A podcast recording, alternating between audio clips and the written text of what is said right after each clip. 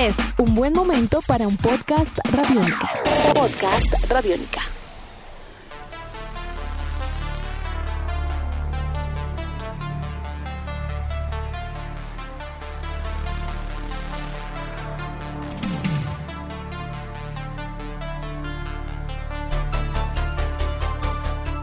Amigos de Radiónica, sean bienvenidos a una nueva entrega de En Descarga Radiónica, este podcast donde nos encanta charlar, conversar acerca de todo este mundo maravilloso, encarnado en lo que viene siendo la cultura geek, el cine, la televisión, los cómics, los videojuegos y mucho más. Mi nombre es Iván Zamudio, arroba Iván Zamudio 9 en Twitter, y me encuentro acompañado con el increíble e inigualable Diego Bolaños, arroba Diego Maove. Maestro Diego, ¿cómo vamos? Muy contento, muy feliz, siempre es un placer acompañarlo y además llegamos a esa época del año en el cual hacemos una revisión listados. Listados. Listados para que si usted se perdió de algo, eh, lo busque, lo vea y lo tache. Sí, señor, así de sencillo. Pero como los listados de descarga radiónica son especiales, pues esto está enmarcado en una bienal que hacemos llamada Los Premios en Descarga Radiónica. ¡Bravo! ¡Bravo! Y aquí suena la, la fanfarra y todo el asunto. Listo. En la Le categoría... queda muy bien el smoking. Muchas gracias a usted también. En la categoría de cine, nos vamos con nuestros eh, premiados de este año. ¿Quién arranca, usted o yo? Arranque usted. Bueno, en mi película de este año debo decir que fue un regreso maravilloso. Yo casi lloro en cine, literalmente, porque es, es ratificar la importancia del, del- del cyberpunk de nuevo en el cine, gracias a un director que supo entender cómo eran las cosas. Estamos hablando de Blade Runner 2049, película dirigida por el señor Denis Villeneuve.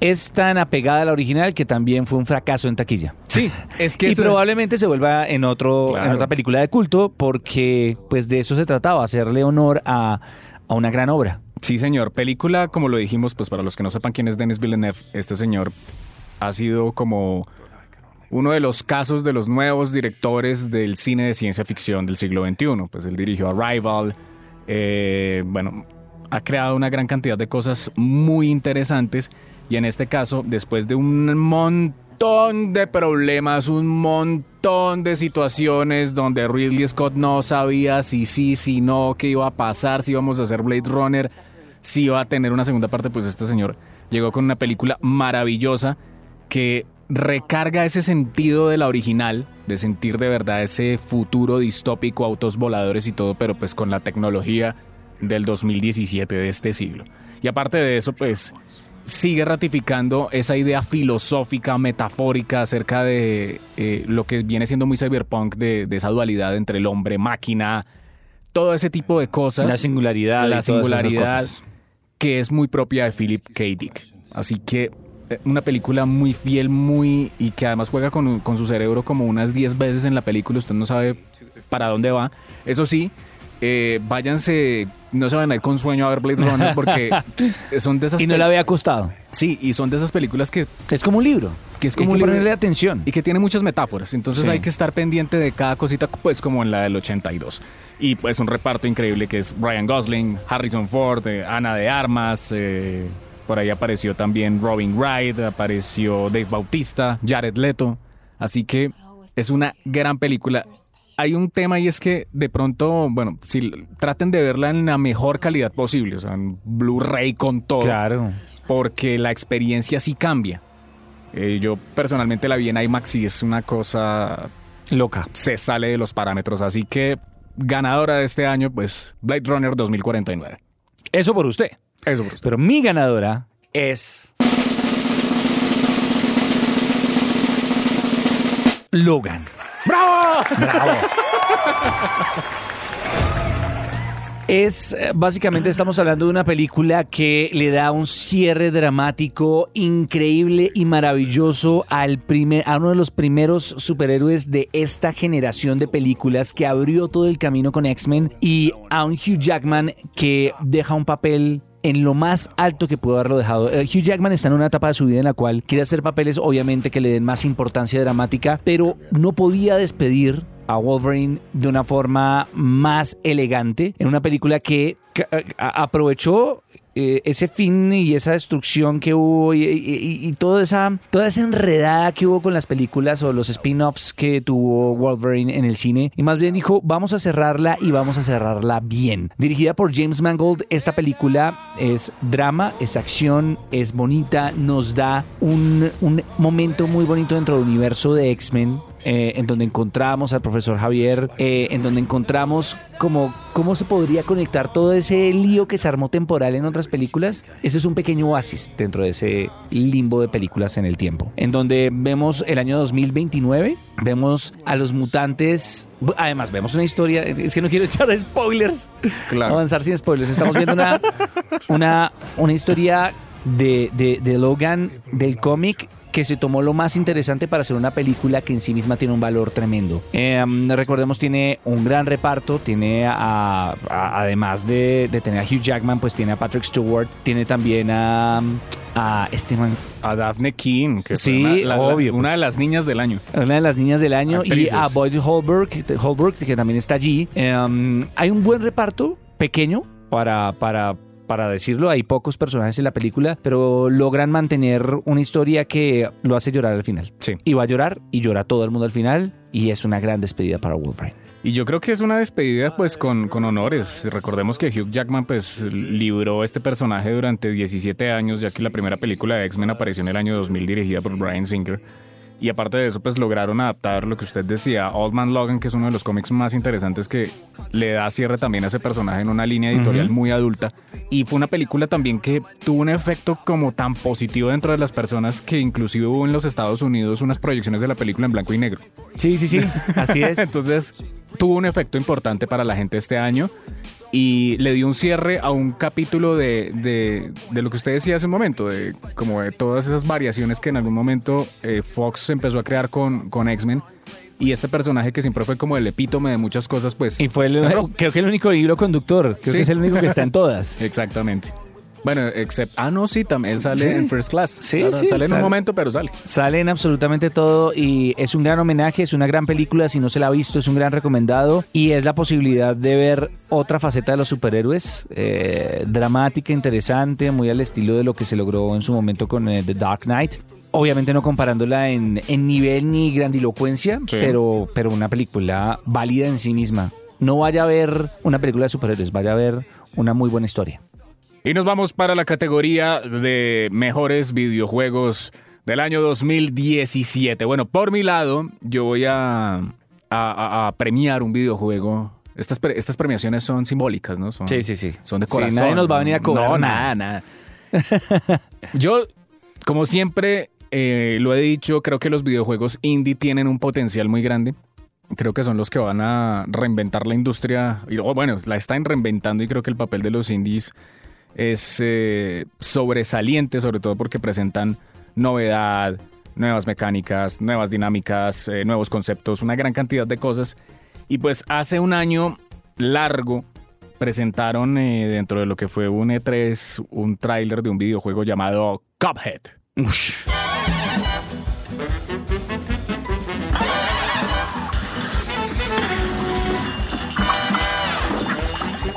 Gran videojuego. Cuphead Don't Deal with the Devil.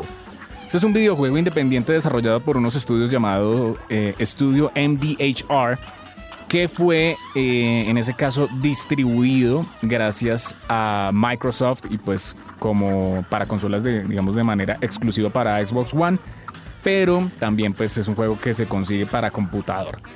¿Qué es lo que tiene interesante Cuphead?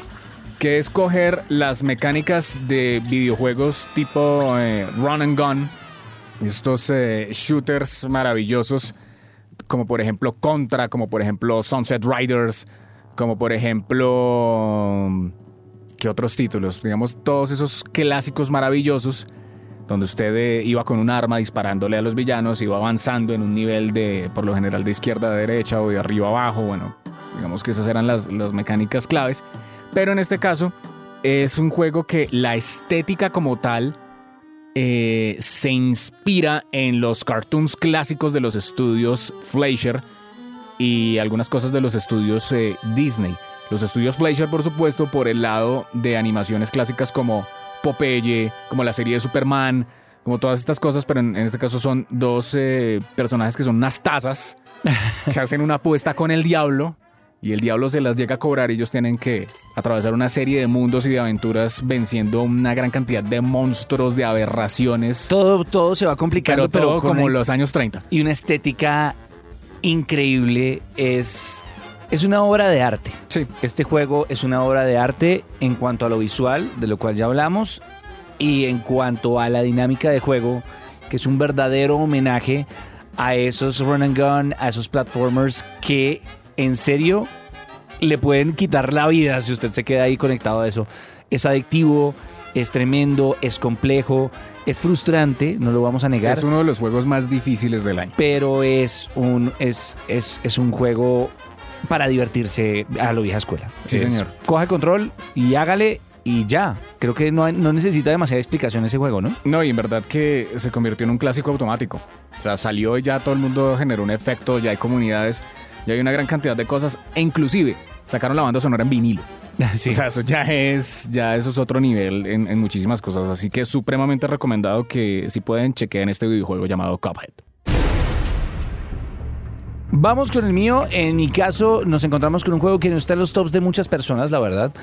Eh, pero es, es chévere encontrar propuestas eh, que, se atreven a más, que experimentan, que intentan eh, hacer cosas diferentes, nuevas, locas, extrañas. En este caso, usted pone samuráis contra vikingos, contra caballeros, los pone a pelear por recursos y por la supervivencia humana y se plantea un videojuego llamado For Honor. For Honor es un juego de hack and slash eh, en el cual usted representa un, eh, una figura alta, un rango alto dentro de lo que se conocen castas guerreras históricas del mundo, entre ellos los samuráis, los vikingos y los caballeros, y dirige eh, combates en los cuales aplica muchísimo la estrategia, los números y la forma y la técnica en la cual usted utiliza a su personaje. Es un videojuego increíble, eh, distribuido por Ubisoft eh, para PlayStation 4, para Xbox One y que además de que permitirle seguir un modo historia muy entretenido, genera un modo multiplayer en línea Sí, señor. muy, muy, muy interesante. Porque es que sí es esa pequeña mezcla, eh, Iván, entre, entre un juego de pelea, un juego de estrategia, un juego de estrategia real en línea. Son muchas cosas mezcladas en lo que es un juego bastante exitoso. Creo que si a mí hubiera llegado alguien a ofrecerme ese juego, yo dirigiera un estudio, lo habría mandado al manicomio y le habría dicho, No sea loco. no sea loco, no, no, usted no sabe lo que, usted no sabe lo que quiere hacer. Usted no sabe de esto. No, y no sabe lo que quiere hacer. El punto es que cuando alguien tiene tan claro lo que quiere hacer, no importa todos los elementos que, que tiene un videojuego como este, y va a resultar algo tremendo, increíble, además unas gráficas espectaculares. Es un videojuego diferente. Y eso se aplaude y por eso es el que yo selecciono para este año. Y digamos que es como un conglomerado de muchas cosas de otros juegos que ha desarrollado Ubisoft. Y aparte de eso, que no sé, ellos siguen como muy pegados a ese tema que en algún momento los, los puso en el, en el pináculo de todo, que es hablar acerca de historia. Sí, y creo que eso sigue siendo pues supremamente relevante para los videojuegos de Ubisoft.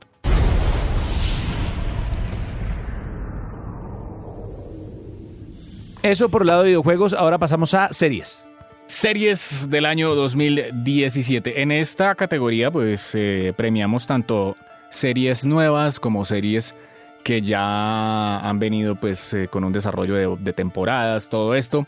Y por mi lado, yo me voy con, eh, por, por, sí, por mi lado, nos vamos por segunda vez consecutiva en línea 2016-2017 para una serie maravillosa llamada Stranger Things.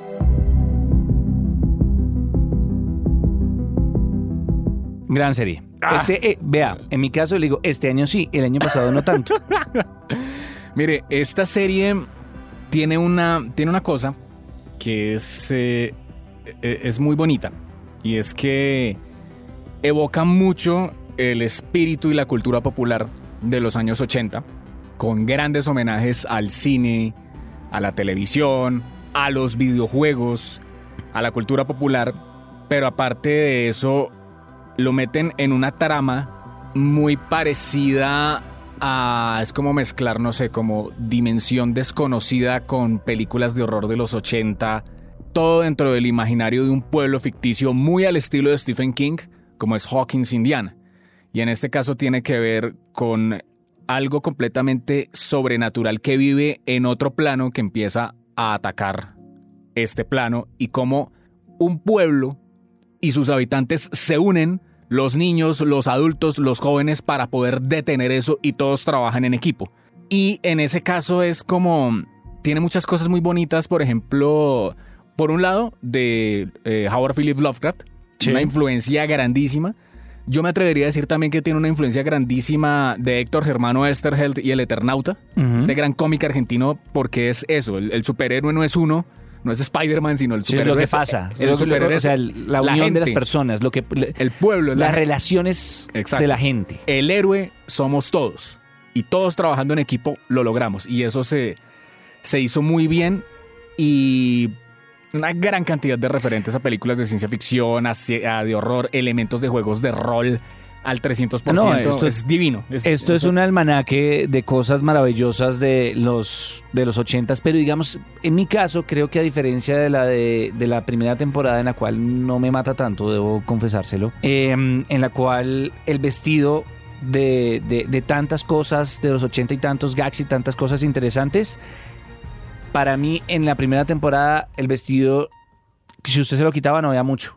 Y, y en el caso de esta temporada, si usted le quita todo ese vestido, la narración, la fotografía, eh, en la construcción de los personajes, el guion, usted podría pasar esa serie a los años 90 y sería igual de increíble. Sí. La pasa a los 2000 y sería igual de increíble. La pasa a, los 2000 a la segunda década de los 2000 y sería igual de increíble porque estas relaciones sociales, todas estas cosas son mucho mejor exploradas. Estamos hablando de niños que pasaron por una experiencia traumática y los primeros episodios me demuestran que esos niños son de carne y hueso.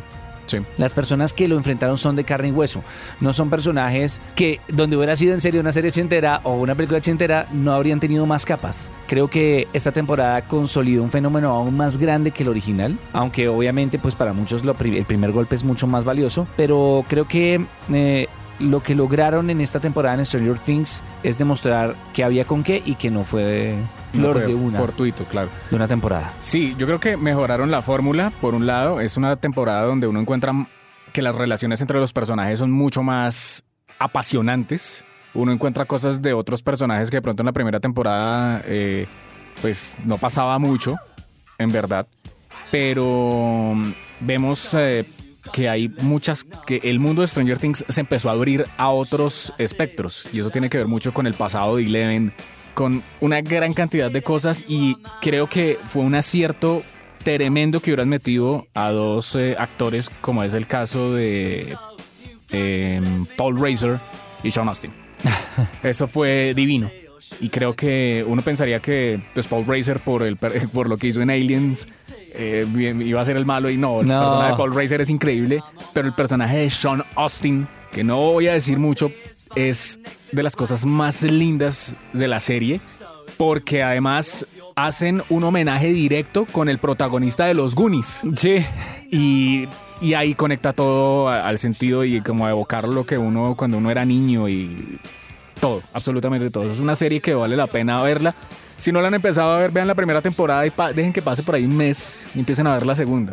Déjense contagiar con, con estilo de esta serie. Sí, porque hay diferente y por eso hay cosas diferentes y por eso de hecho no se llama la segunda temporada, sino que se llama Stranger Things 2. Ajá. Esto es una secuela, esto es esto avanza y no es la misma historia, esto es un avance en el tiempo. Y que es, exacto, y se ve una relación de tiempo porque los niños crecieron y ya se ve que crecieron. O sea, que ya están pensando diferente en otras cosas. Y ya dijeron que viene Stranger Things 3. Así Claramente que iba a pasar. La mía tampoco está dentro de muchos tops, pero tiene una importancia social y actual bien grande y es también de Netflix, otro de los éxitos en streaming de Netflix que usted no lo tiene tan presente, 13 Reasons Why.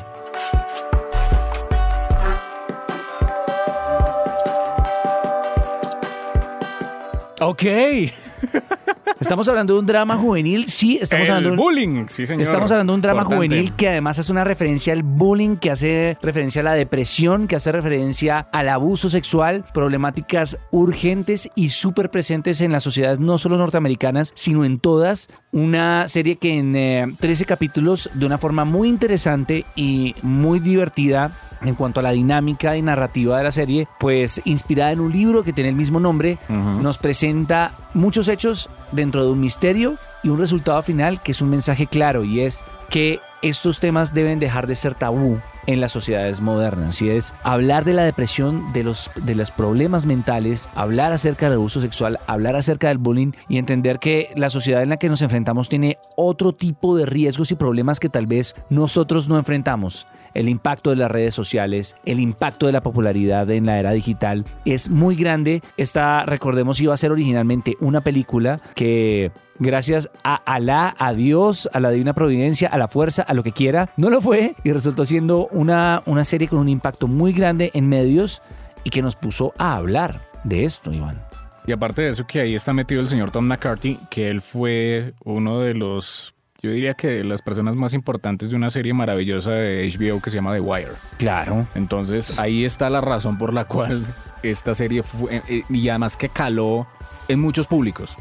Adultos, jóvenes. No, si usted, si usted, tiene, un, si usted tiene un hijo, debe verla. Si usted es un joven, debe, verla y preferiblemente si la ven juntos, que es, una, que es una de las recomendaciones que ha hecho Netflix, porque hay dos episodios que tienen eh, imágenes que pueden ser impactantes o situaciones que pueden ser traumáticas, pero que de nuevo es importante enfrentar, conocer y tal vez puede salvar más de una vida.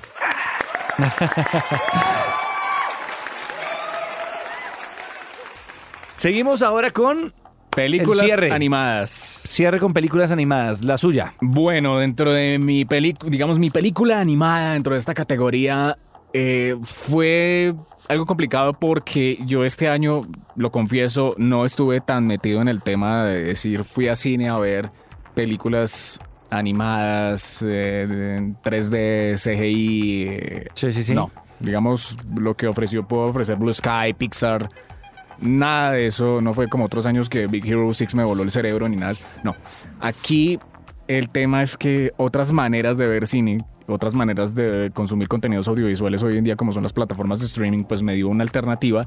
Y esto es una, una producción basada en la obra de un señor que ya habíamos hablado en algún momento acá por una serie llamada Knights of Sidonia, que también es de Netflix, y ya creo que con esto lo dije todo.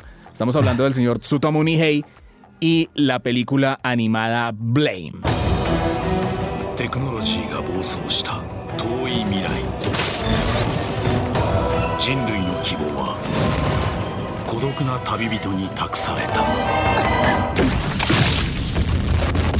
Por fin. Por fin.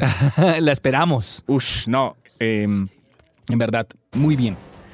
Creo que es, obviamente, eh, la película de Blame es solamente un pequeño arco argumental dentro de lo que viene siendo el gran manga de Blame escrito por, eh, creado por Tsutomu Nihei.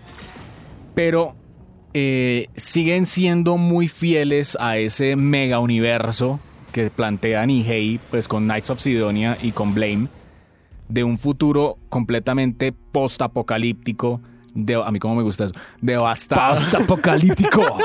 devastado, eh, distópico, donde básicamente el protagonista principal de esta, de esta serie, pues que viene siendo un caminante errante que va por el mundo buscando la esperanza para regresar a la, vida.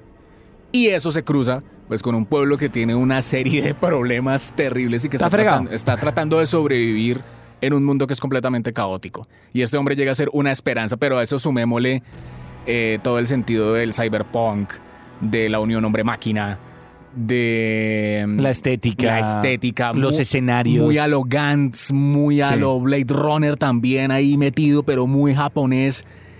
Entonces es una película, no es muy larga, se puede ver en Netflix y mm, digamos que empieza muy lento, pero al final desencadena en unas secuencias de acción impresionantes con una historia donde simplemente es, oiga, gracias por salvarnos, siga por su camino.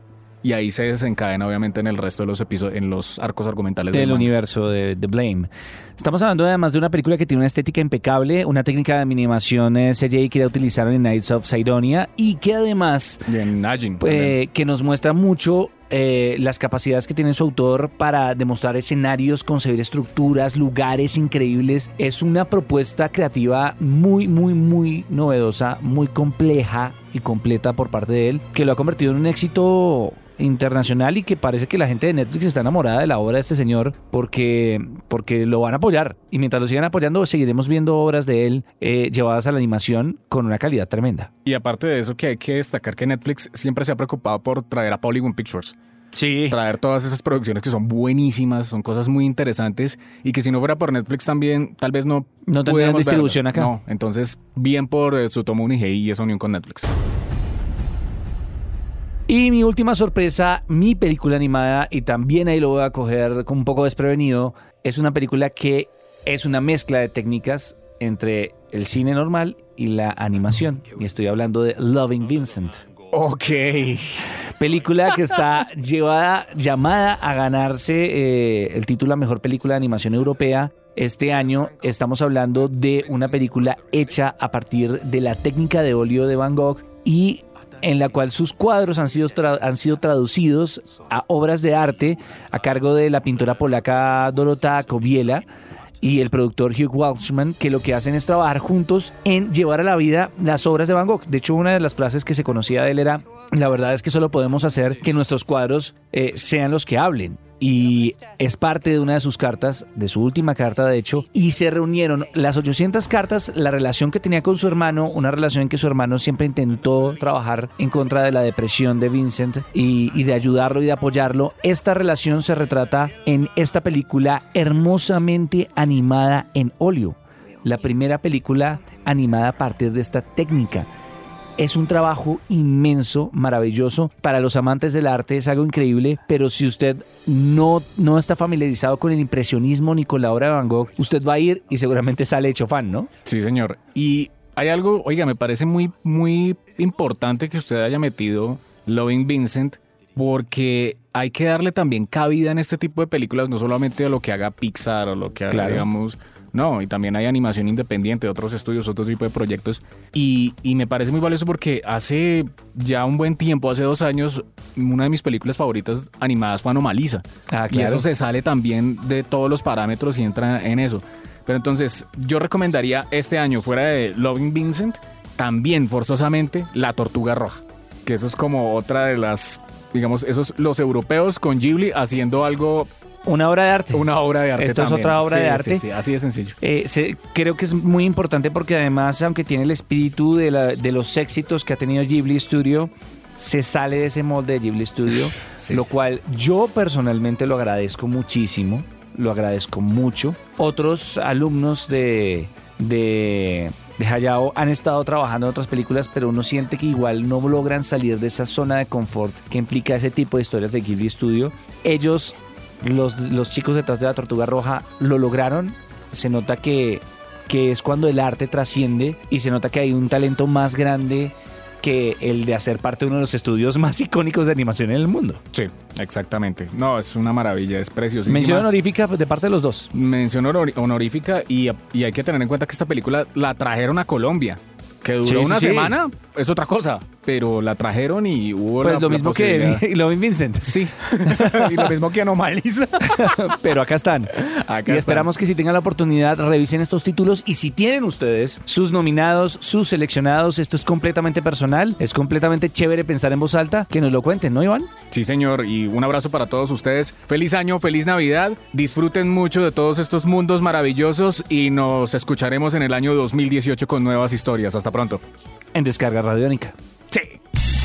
Nuestros podcasts están en radionica.rocks, en iTunes, en RTVC Play y en nuestra app Radionica para Android y iPhone. Podcast Radionica.